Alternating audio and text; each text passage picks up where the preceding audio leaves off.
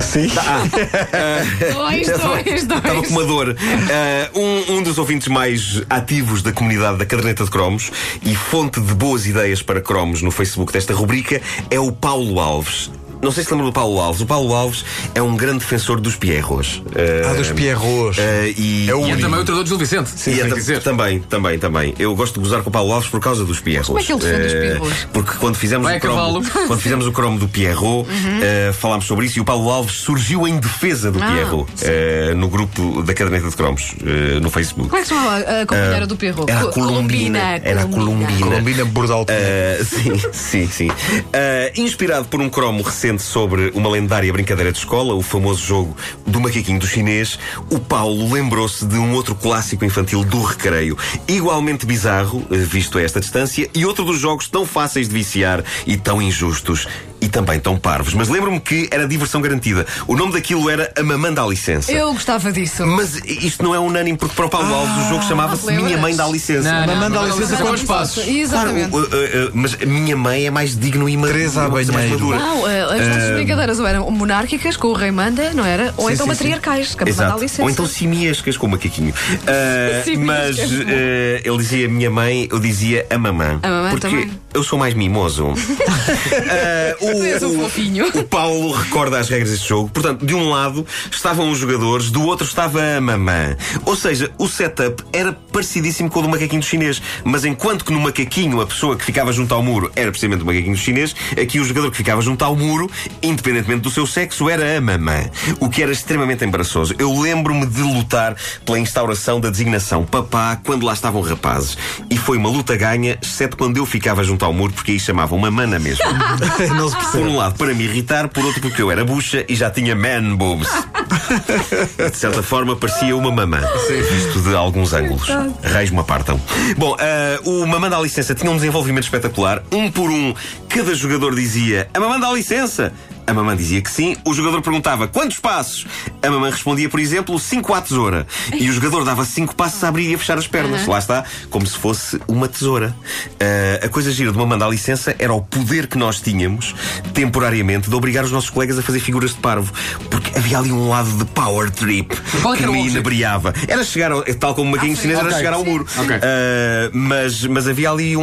um- eu eu sentia-me inebriado pelo poder de humilhar. Porque geralmente eu estava sempre no lado mau da humilhação. Não no lado de quem humilhava, mas de quem era humilhado. Pelo que, de repente, ter uns minutos de poder em que obrigava colegas a fazer figuras de parvo era super agradável. Eu acho que, olhando para trás, era o que eu gostava mais numa mandar licença. Porque, enquanto jogo, era estúpido. Era estúpido porque era completamente viciado. Porque a pessoa que fazia de mamã é que decidia o número de passos que cada jogador dava. Por isso, no fundo, o vencedor era decidido por essa pessoa. O que era desagradável quando se jogava lá está com meninos mais velhos que nos batiam. Que era um problema também, apenso, ao macaquinho do chinês.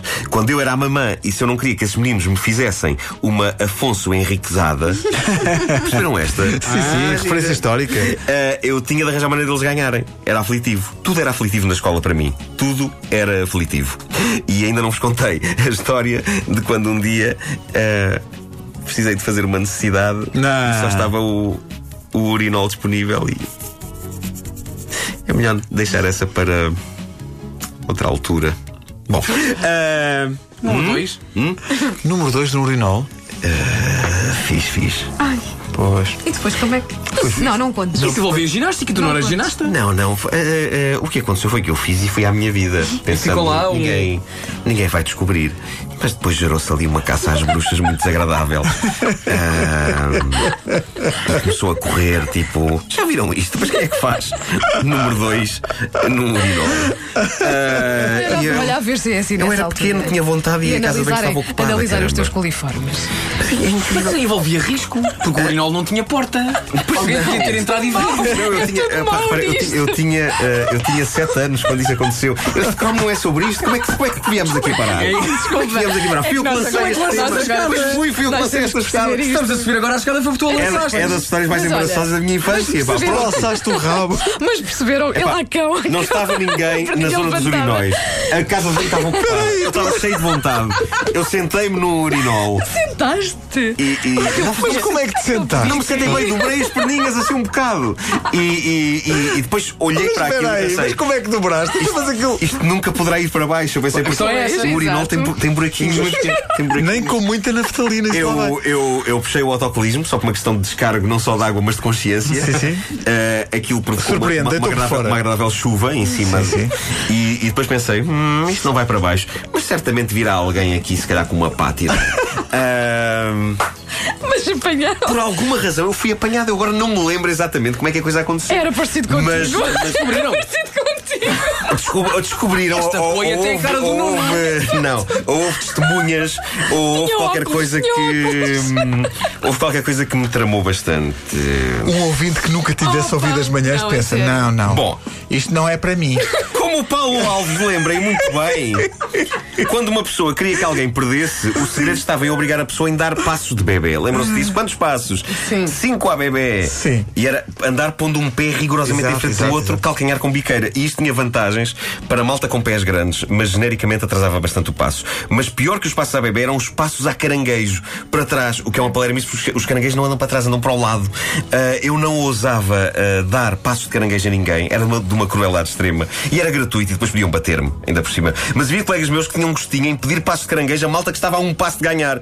E isto ah, resumia a perda de tempo que era jogar a estas palermices. Seja como for continua a haver algo de irresistível nestes jogos. Macaquinho do chinês mamando à licença. Eu continuo com o sonho de ver uma grande partida de macaquinho do chinês num estádio. E de repente fez sentido também uma grande partida de mamando à licença num estádio. Só que essa ia dar pancadaria e hooliganismo porque a pessoa que tem de ser independente nunca seria independente. E parece que já estou a ver pancadaria, assentos do estádio em chamas, motins e as pessoas perguntariam o que foi isto, o que aconteceu? E alguém responderia epá, mamando à licença já sabes como é. Isso não era nada comparado com a possibilidade de Nuno Marco, a meio do jogo, dizer: tenho que ir à casa de banho. Bolas, pá. É que eu descontrolei-me, pá. Como é que esta história saiu aqui, pá? Eu queria, queria preservá-la eh, para mim.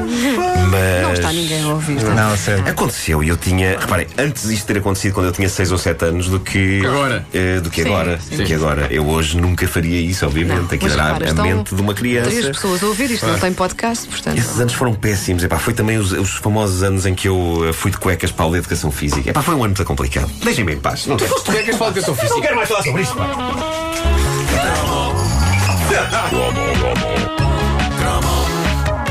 As coisas que se dizem. A caderneta de cromos com o Nuno Marco disponível em podcast, quer no nosso site, quer no iTunes.